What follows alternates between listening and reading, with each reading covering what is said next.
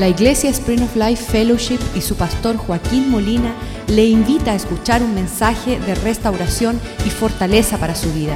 Sea parte de la visión Cambiando el Mundo.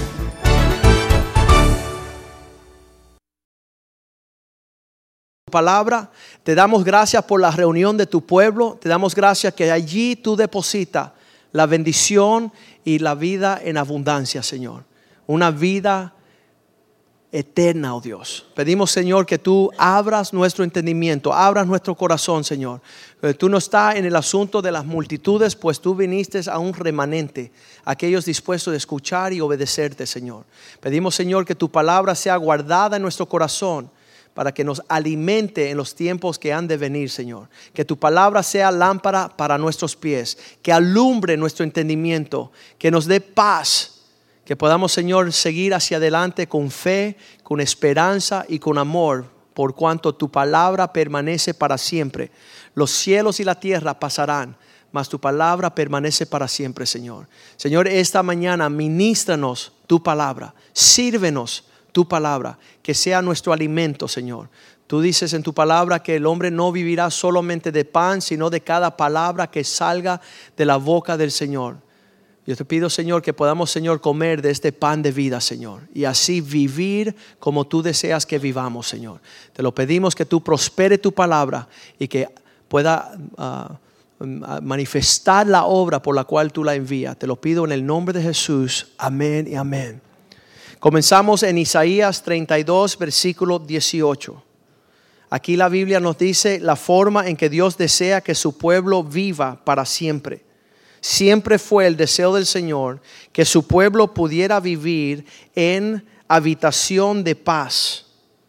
Fíjese que todo lo que buscamos nosotros es para vivir en reposo. Dice, y mi pueblo habitará en moradas de paz, en habitaciones seguras y en recreos de reposo. Son las tres cosas el cual Dios quiere que nosotros podamos disfrutar en nuestra existencia como pueblo de Él tener moradas de paz. Todo hombre y mujer rompe su hogar cuando no hay paz, en el anhelo de buscar un lugar donde hay paz, donde hay provisión, donde hay protección, donde hay estabilidad, habitación seguras. Cuando viene esta tormenta hacia nosotros, ve que todo el mundo está corriendo al supermercado a llenarse de toda la provisión para estar en su casa confiadamente comiendo con la seguridad en lo que pasa la tormenta en un recreo de reposo es nuestro lo que añoramos nosotros. Estamos buscando un, lugar de refugio. Y eso es lo que Dios desea. Y Dios ha hecho todas las cosas para que nosotros disfrutemos esa realidad. El salir de esta realidad significa que estamos viviendo sin paz, en casas no seguras y donde no hay reposo. Y siempre que estamos pasando atravesando una tormenta en la vida, nos conmueve toda esta situación de la seguridad, la estabilidad, la paz. Eh, estamos llenos de inquietudes, de temores, mayormente la incertidumbre.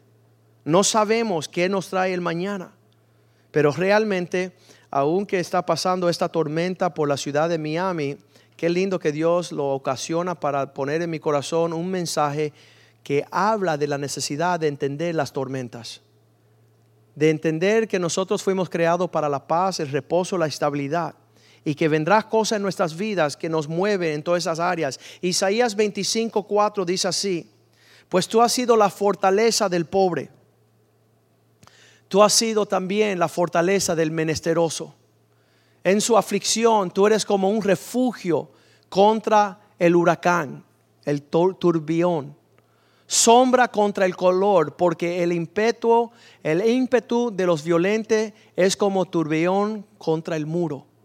Dios quiere que nosotros seamos un lugar que pueda recibir esa fortaleza en medio de las tormentas económicas, financieras, una fortaleza en el medio de la aflicción, la enfermedad. Todas esas cosas vienen a golpearnos, huracanes, uh, deluvios, uh, vienen truenos, relámpagos, vienen ah, terremotos, vienen todas estas tormentas, no solamente en lo físico, vienen también en lo espiritual. Y veremos nosotros que, que muchas veces Dios quiere que escuchemos su voz y que nos acerquemos a sus mandamientos para no sufrir pérdidas. En el Proverbios 1 dice el Señor, cuántas veces le quise llamar y no me, no me quisieron escuchar. Vamos allá en el versículo um, capítulo 1, Proverbios 1, 24. Por cuanto le llamé, pero no quisiste oír. Extendí mi mano y no quisieron atender sino que desechaste todo el consejo mío, mi reprensión no quisiste, también será risa cuando caigas en tu calamidad. Y me burlaré cuando os viniere lo que temieres. Cuando vinieren como una destrucción lo que temáis y vuestra calamidad llegare como un torbellino, como un huracán. Cuando sobre vosotros viniere tribulación y angustia. Qué tremendo. Dios nos llama a lugares seguros, nosotros decimos que no. Dios dice, hey, por aquí y no, por allá. Hey, de esta forma, no, de esta forma. Y Él dice ahí a los finales, dice allá, versículo 30, ni quisieron mi consejo, menospreciaron toda mi reprensión, comieron del fruto de su camino, que quisieron sus caminos. Así serán hastiados de sus propios consejos. Dios tiene un consejo, pero yo quiero el consejo mío porque el desvío de los ignorantes lo destruirá y la prosperidad de los necios se echará a perder. Mas el que me oye habitará confiadamente, vivirá tranquilo sin temor de mal. Ahí vemos la división. Los que escogen el camino del Señor van a recibir paz, estabilidad, reposo, seguridad. Los que dicen no, porque yo quiero, van a recibir unas tribulaciones, angustia, destrucción, torbellinos, unos contratiempos horrible, horrible. Personas piensan que soy mansito y que soy buen pastor porque nací así. No fue así. La medida de mi estabilidad, mi reposo, mi seguridad ha sido los tratos de las tormentas que Dios ha permitido en mi vida, que han apaciguado este torrente de rebelión y desobediencia que salía de mi persona. Y Dios no quiere que nosotros suframos pérdida en el medio de estas cosas. El mundo en que vivimos se está estremeciendo aún mayor. Son tormentas políticas, tormentas sociales, son tormentas familiares, son dificultades matrimoniales, son dificultades financieras. Todos estos torbellinos están conmoviéndose en nuestro día. Y eh, nosotros vamos en pos de del hombre natural. Cada vez que escucho que viene un huracán de eso, digo, tú sabes, quizás me caiga un gajo encima y me mate. El temor de que la incertidumbre, la, la ¿cómo le dice? El no saber, no saber predecir, no, no conocer qué puede suceder. Eso es lo que es una tormenta. De hecho, vamos a ponerlo más descrito en que una tormenta es aquello que usted no controla. Usted no tiene capacidad de decirle a la tormenta, por favor, pase por la 40 y deje libre uh, otra avenida. No. La tormenta viene y raza con todo. Y el Salmo 55, David dice estas palabras. En el medio de mi tormenta, mi corazón estaba sumamente, Salmo 55, versículo 4. Mi corazón estaba sufriendo dolor dentro de mí y terrores de muerte sobre mí han caído. Estoy atemorizado que algo me puede llevar la vida. Versículo 5 dice, temor y temblor vinieron sobre mí y terror me ha cubierto. El 6. Y dije, ¿quién me diese alas como paloma para volar yo y descansaría? Ahí que viene la tormenta, yo quiero salir volando, me voy para el norte a ver qué va a suceder. Ciertamente huiré lejos y moraría en el desierto. Voy a escapar, versículo 8. Dice, ciertamente me apresuraría a escapar del viento borrasco, borrascoso de la tempestad. Cuando las cosas están bien, bien turbia. Uno lo que quiere salir es corriendo. Y sabes que las cosas se van a poner de mal en peor, dice la Biblia. Y nosotros, el pueblo de Dios, tenemos que entender la tormenta y no querer que venga el rapto para salir corriendo. Ay, que venga el Señor ya para que se acabe todo eso. No, Dios quiere que tú entiendas la tormenta. Dios quiere hacerte un experto en tormenta. Dios quiere que tú entiendas que desde un principio Dios utilizó el diluvio, una gran tormenta, para arrasar y dejar una marca en la humanidad. Las tormentas siempre dicen eso. Hoy estaba hablando con uno de los hermanos después de la primera prédica y me dijo, bueno, en el 80 hubo el huracán David. Y ese tiempo en mi vida, y nosotros siempre marcamos lo que está sucediendo en nuestra vida de acuerdo a las tormentas que estaban sucediendo. En el 1929, la Gran Depresión, una tormenta financiera. Y nosotros marcamos la historia con las tormentas. Tanto fue así como el diluvio. Y Cristo vino y para darnos un ejemplo a nosotros de lo que es una tormenta, en Mateo capítulo 7, versículo 24, Él dice, así es que cada persona que escucha mi palabra y la hace, le compararé a un hombre prudente que edifica su casa, su familia sobre una roca. Y el próximo versículo empieza a hablar del huracán Isaac, donde dice, y descendió la lluvia y vinieron los ríos y soplaron los vientos, golpeando contra aquella casa y no cayó porque estaba fundada sobre la roca. Fíjate, los ataques vienen aéreos descendió del cielo la lluvia, dice que subió los, um, los ríos, vinieron de abajo los ríos, las lluvias de arriba y el viento de lado, te están golpeando de todos lados. Las tormentas tú no dices, ay Señor, dame un break, que nada más que venga por acá. No, van a venir de arriba los desafíos del reino de Dios, van a venir de abajo el infierno ardiente que acecha su alma y vienen las cosas naturales que tú produces. Tú dices, muchas personas dicen, oye, ¿y de dónde vino esto? Y yo digo, de ti. Una mujer llegó un día a una campaña de nosotros y nos trajo su hijo. Y, dice, puedes orar por mi hijito, tiene cuatro añitos. ¿Y qué le pasa? Bueno, es que eh, tiene unos ataques horribles y tiene unas cosas y yo no las entiendo. Y ella me dice, ¿será el diablo? Y yo, no, eres tú que lo cuesta a las 3 de la mañana, no de, la, de comer, tiene un desorden en su vida. Usted es el demonio en la vida de este hijo. No hay ningún orden. No busque tanto el diablo. Muchas veces somos nosotros que estamos produciendo nuestros propios males. Y Cristo dijo, vendrá la lluvia, de, subirán los ríos y soplarán los vientos y, vamos a leerlo, darán con ímpetu contra esa casa Versículo 25.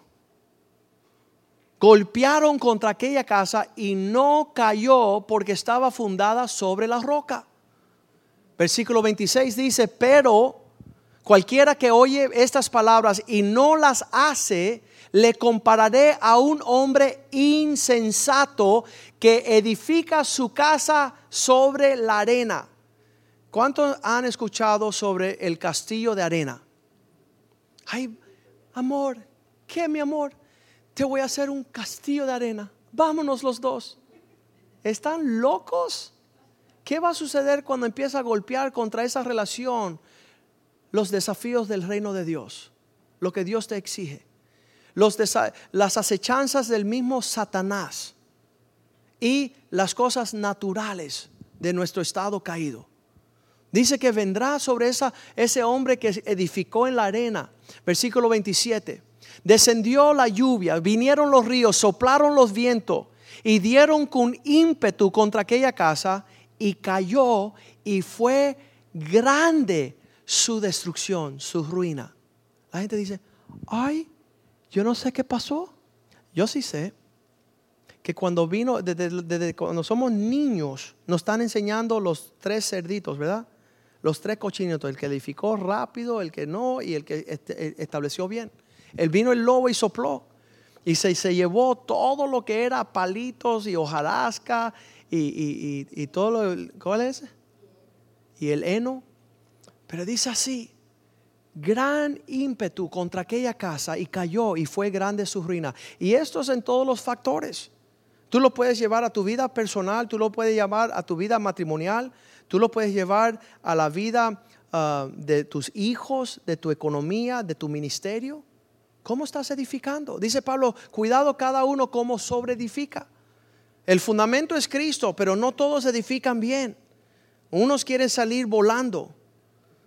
Me acuerdo un día que Dios me estaba llevando a través de una prueba fuerte, bien fuerte. Y yo le decía al Señor, pasaron cuatro meses, cinco meses, y, finalmente ya una angustia horrible. Dije, Dios, a ti no te importa. No te importa que estoy padeciendo esta, esa dificultad. Y esas palabras me llevaron a la obvia respuesta del Señor, ¿verdad? ¿Cuál es la obvia respuesta de preguntarle a Dios si Él le importa nuestras vidas? Duh. Un hombre que es capaz de dar su hijo por nosotros, ¿no también nos dará todas las cosas? Y, y la respuesta a mi pregunta, Señor, ¿no te importa mi condición? ¿No te importa que no estoy progresando, que estoy aquí atarareado, estoy sufriendo, estoy en aflicción, en angustia? Y mira lo que dice aquí en Marcos 4:38, porque cuando yo dije estas palabras, inmediatamente vino el relato bíblico de los discípulos atravesando un mar y se levantó una gran tormenta y se le estaba llenando su barca de agua. Y yo me sentí así. Yo decía, Señor, esto va para abajo. Y mira lo que le dijeron ellos. Él estaba en la popa durmiendo sobre un cabazal y le despertaron y le dijeron, maestro, ¿no te importa que vamos a morir? ¿No tienes cuidado? ¿No, no te importa? ¿No, tú, tú estos asuntos de nosotros a ti no te preocupan? Que vamos a morir. Y eso es lo que hace una tormenta cuando entra en nuestras vidas. Estamos siendo golpeados de todas las áreas, acechados de toda dirección. Miramos hacia el cielo y le preguntamos al Señor, no nos, no nos, tú no, nosotros no te importamos a ti. Y él se levanta, vamos a leer primero el 37 para que usted sepa en qué condiciones estaban. 4:32. Pero se, se levantó una gran tempestad de viento y echaba a olas en la barca de tal manera que ya se anegaba. Ya no iban a ir más hacia adelante. Y en muchas ocasiones que nos sentimos hacia en esa forma y vamos donde el Señor y él dice estas palabras, el versículo 39. Se levantó el maestro y reprendió el viento. Y le dijo al mar, calla, emudece. Y cesó el viento y se hizo grande bonanza. Me encanta esa palabra, grande bonanza. Qué rico cuando las cosas andan suave y bien. Qué sabroso es disfrutar esa realidad. Y se vira hacia sus discípulos en el versículo 40 y le dice, ¿por qué estáis así amedrentados? Como no tenéis fe. Muchas veces pensamos que somos fuertes. Muchas veces pensamos que la sabemos toda. Muchas veces decimos, no necesitamos ni a Dios porque ya conozco la teología. Ya estudié, estudié la doctrina. Ya yo entiendo y enseño los libros. Y el Señor deja que venga una gran tormenta para que tú guardes los libros, te olvides de la doctrina y invoque el nombre de un Dios todopoderoso. A veces pensamos que lo sabemos todo. A veces pensamos no necesitamos a Dios. Tengo suficiente dinero, tengo suficiente salud, tengo suficiente contactos, tengo suficiente ahorros, tengo suficiente inversiones. Y Dios dice, ay papá, ¿cómo tú quieres que se llame tu tormenta? ¿Cómo tú quieres que se llame esos vientos recios que Dios levanta en un instante para recordarte a ti quién es Dios? Para traerte a memoria quién es aquel que permitió que tú pudieras navegar en aguas pasibles. Y sabes qué? Fue tremendo eso. A veces Dios permite eso como le permitió a Pablo en 2 de Corintios, capítulo 1, versículo 8. Grandes hombres de Dios han necesitado tormentas en su vida, tem- tempestades, diluvios, terremotos. Porque hermanos, dice Pablo en 2 de Corintios 1:8 dice, porque hermanos, no queremos que ustedes sean ignorantes acerca de las tribulaciones que hemos sobrevenido en Asia, pues fuimos abrumados sobremanera. Los límites de lo que venía contra nosotros eran por encima de nuestra fuerza más allá de nuestras fuerzas, en grandes porciones más allá de las fuerzas, de tal modo que aún perdíamos la esperanza de conservar la vida. Ya no había forma de resolver el asunto. Y eso es cuando nosotros comenzamos a mirar a los cielos. Porque en lo que podemos llamar un contador, eh, llamamos un amigo, llamar a una persona, un conocido, siempre lo vamos a hacer. Pero Dios muchas veces nos tiene que llevar a puntos de que solo Él puede apaciguar lo que nos confronta. Versículo 9 dice Pablo, pero tuvimos en nosotros mismos sentencia de muerte, no había salida, íbamos a la cadena perpetua. ¿Para qué? Para que no confiásemos en nosotros mismos. Para que ya tú no tuvieras un pensamiento sano de que tú te ibas a librar tú mismo. Sino eh, el pensamiento se tornaría no en nosotros, sino al Dios que resucita a los muertos. Dios nos tuvo que llevar a la medida de ya tener que decir, ¿sabes qué? Hay que buscar de Dios. Hay que confiar en Dios. Vamos a morir. No hay nada que podamos ser nosotros. Y Pablo dice, no solamente que tuvimos que cambiar la confianza de nosotros a Dios, sino que pudiéramos reconocer, versículo 10, que Él es el que nos rescata, el cual nos libró en el pasado, nos libra en el presente y quien esperamos que aún nos librará en el futuro de tan gran muerte. Son tres áreas que las tormentas pueden, tú puedes mirar para atrás y ver que Dios estuvo ahí y fue tu rescate. Miras en tu presente y tú dices, Señor, la única razón por la cual puedo permanecer hoy es si tú me sostienes. Cada momento. Y Señor, ese futuro se ve bien negro. Y no sé cómo voy a lograr superar esas cosas a menos que tú estés allí también. Y eso es lo que hace una tormenta en nuestras vidas. Eso es lo que debe de ser la- las incertidumbres, las, las situaciones que no sabemos qué va a suceder. El, el Salmo 148, 8, David decía estas palabras. Señor, el relámpago, el hielo, la neblina, la, la nieve, el fuego, el granizo, la nieve, el vapor, el viento de tempestad, están todos listos para ejecutar tu palabra. Ahí llama la tempestad. Señor, estoy reportando qué que desea. Bueno, quiero que vayas a la vida de Iri y le puedas mover el tapete. Ok, está bien.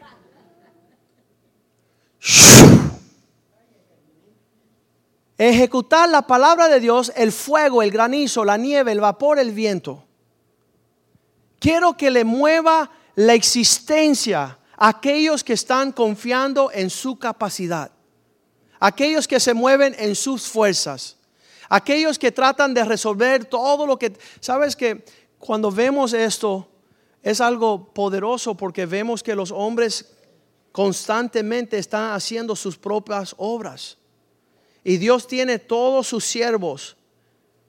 El relámpago, el granizo, la nieve, el vapor, el viento de la tempestad para ejecutar la palabra de Él. Ha sucedido tiempos donde las guerras mundiales no se detenían. Ha sucedido tiempos donde las guerras mundiales hacían lo que ellos le daba la gana. Y dice el Señor en Job 38, versículo 22, tengo depósitos de nieve. Job 38, versículo 22. ¿Has entrado a mis depósitos de nieve? ¿Has visto los tesoros de granizo? ¿Has visto todos los relámpagos, todos los vientos que tengo que son mis siervos? Le está diciendo Job, todo lo que sucedió en tu vida cuando tus hijos murieron, todos esos vientos fueron conllevados en un propósito que tengo yo y tú no tienes ni idea por el cual yo los envío. Versículo 23 dice que yo he reservado. ¿Has entrado? Que yo tengo reservados para el tiempo de angustia, para el día de la guerra y de la batalla. Dios teniendo sus siervos en orden de mandarlos a sus tiempos para hacer sus obras. Todas las guerras mundiales han sido detenidas por grandes inviernos y nieves que han detenido los rusos, los alemanes, los ingleses. Qué poderoso es nuestro Dios. Qué tremendo es un Dios que otorga el propósito de Él como así le parece. Estaba allí el Salmo 42, versículo 7, dice, lo profundo llama a lo profundo y todo se escucha el, el sonido, la voz de tus cascadas, todas tus ondas y tus olas han pasado sobre mí. David sabía que todo el trato de Dios sobre su vida eran cosas del trato de Dios para formar un carácter, para formar, eh, un, preparar un instrumento en las manos del Señor. En Job capítulo 1, versículo 16, llegó un hombre y le dijo, Job, salió un relámpago del cielo y destruyó todos tus ganados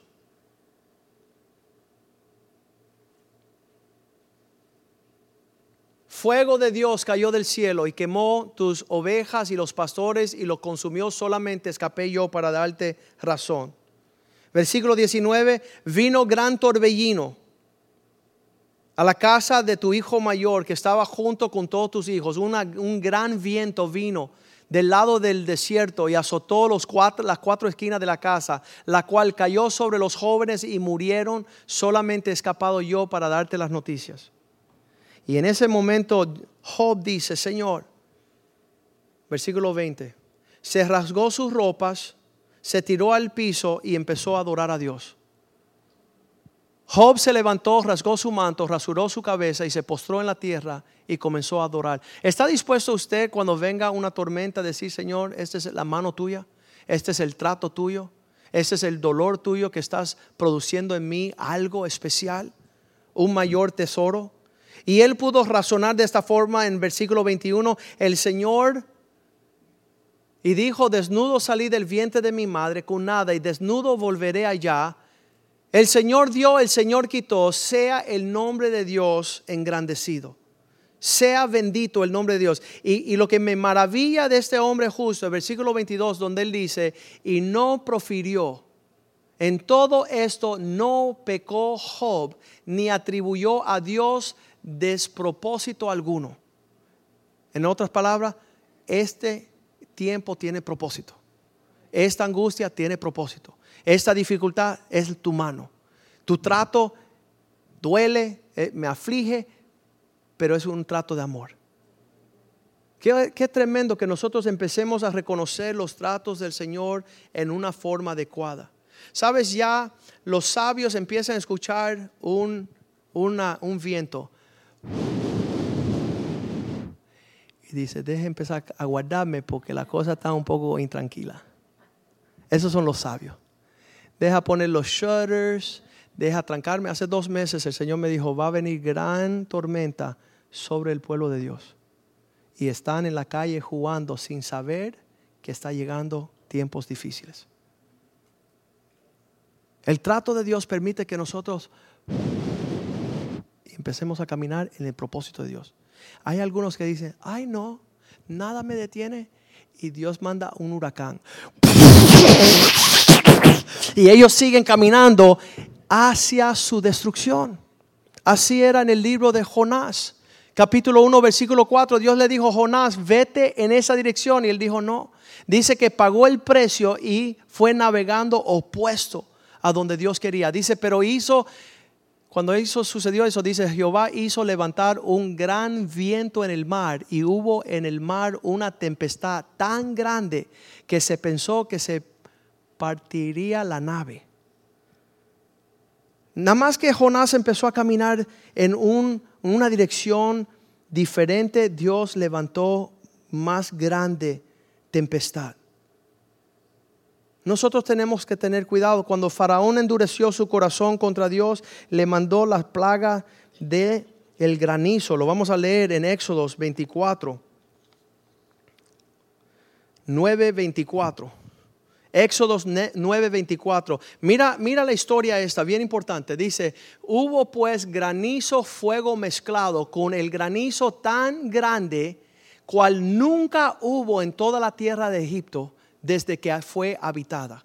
Marcó esa tormenta, esa dificultad, esa angustia, marcó la historia de ese pueblo, endureciendo su corazón contra los propósitos de Dios. Estaba el relato de hace 400 años atrás. El Felipe II de España fue a gobernar y conquistar el mundo. Y su deseo era reunificar bajo la fe toda Europa y venir bajo la bandera española. Felipe era un gran conquistador que levantó gran fuerzas de mando para ir a conquistar a Britania y Holanda, el norte de Europa. Tenía en el 1588 130 barcos de batalla con 30 mil hombres que iban en barca y salieron de España para el norte. Había los británicos bajo la dirección de Sir Francis Drake, que estaba siendo amenazado por estos barcos iban a conquistar a Escocia hasta que se levantó una gran tormenta destruyendo todas las barcas españolas y tuvieron que regresar solo unas cuantas a España sin poder lograr su propósito. ¿Cuántas veces en la historia de la humanidad Dios ha tenido que levantar tempestad, levantar contratiempo, levantar situaciones que nos lleve a detenernos a proseguir diferente, a caminar en una forma la cual le agrada a Dios en ese sentido. Todos los contratiempos que hemos pasado nosotros en estos 29 años ha sido la que nos ha vuelto mansitos. Ya no hay ideas espectaculares. Ya no hay pensamientos elevados hay una, mansedumbre que hemos aprendido. ¿Sabes cómo la aprendimos? Lean conmigo el Salmo 83, 15. David oraba, Señor, igual que hiciste conmigo, aflíjalos con una tormentita. Desátales un huracán pequeño. Persíguelos así con una tempestad. Atérralos con un huracán. ¿Cómo te gusta orar eso? A mí me encanta como ora Clarita. Clarita hace eso. Señor, manda para allá un... Estremecelo. Al ratico está el hombre llamando, oye, quiero volver con mi esposa. ¿Por qué David oraba así? ¿Por qué? Porque dice el 16, para que se dejen de confiar en ellos mismos y te busquen a ti para que llenen sus rostros de vergüenza que no pueden soportar el trato tuyo y tengan que decir, Señor, te necesito. Desátale esos huracanes para que sus rostros caigan y busquen tu nombre, oh Señor. Que la dificultad sea algo que sea la realidad. Le doy gracias a Dios por todas las tormentas que he sufrido y las que estoy sufriendo y las que voy a sufrir. Toditas la mano del Señor. Me encanta el Salmo 107, 25, donde dice, Él es el que levanta tempestad. Salmo 107, 25. Porque habló e hizo levantar un viento tempestuoso que encrespa sus ondas. ¿Sabes lo que es las olas grandes, verdad?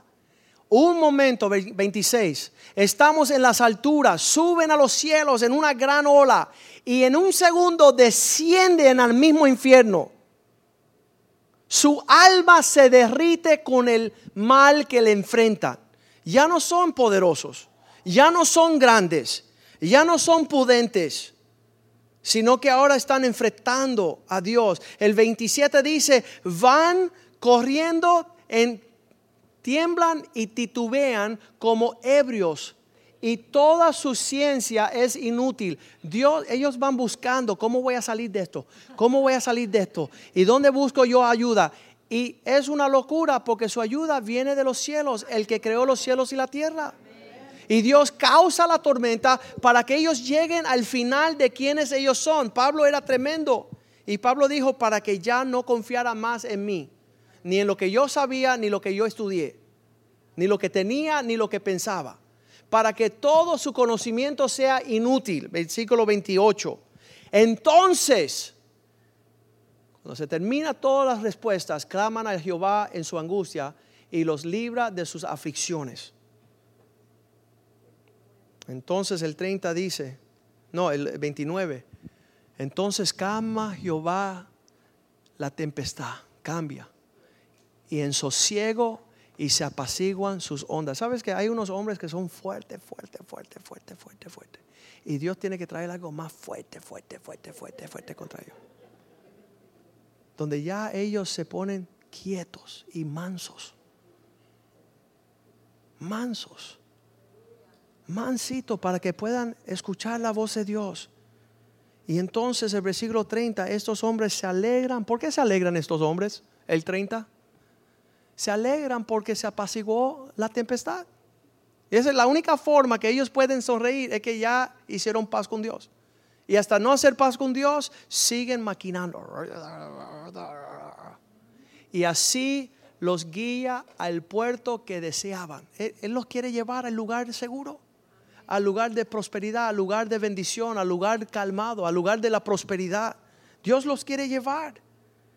Y esto requiere que tengas una mente, versículo 31, alabando al Señor por su bondad.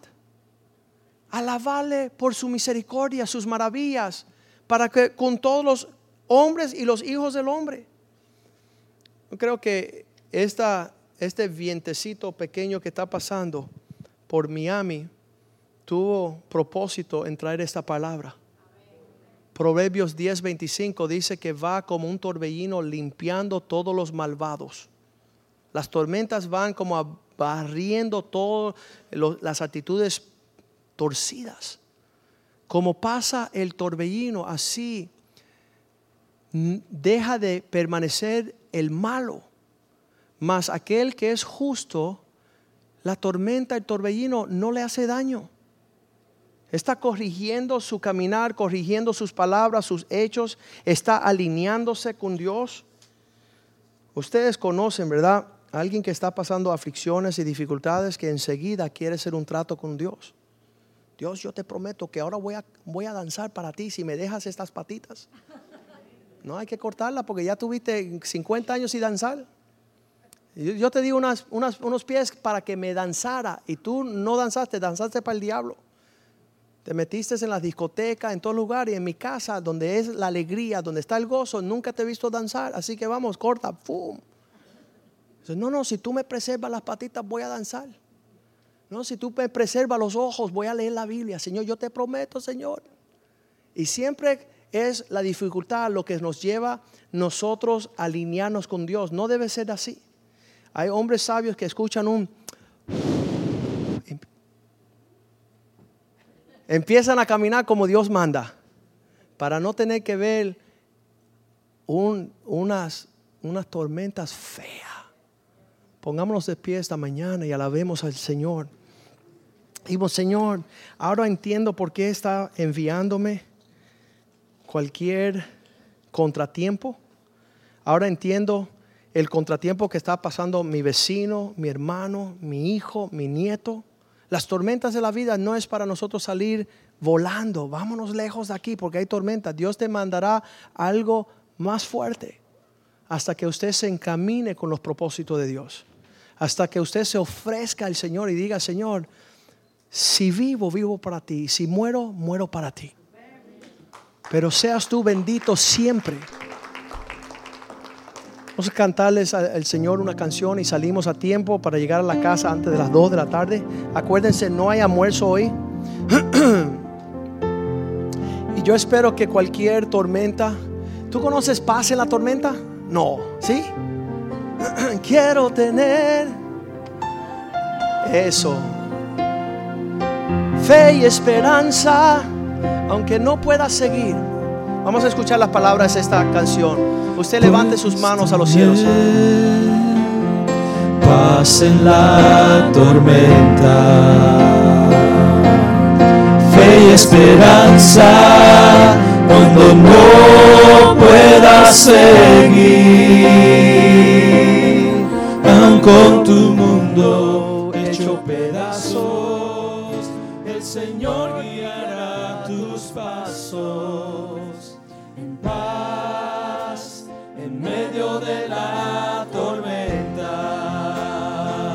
Cántele al Señor. Puedes tener paz en la tormenta, fe y esperanza cuando no puedas seguir, aun con tu mundo hecho pedazos, el Señor guiará tus pasos de la tormenta. Puedes tener paz en la tormenta, fe y esperanza cuando no puedas seguir. Aun con tu mundo hecho pedazos, el Señor guiará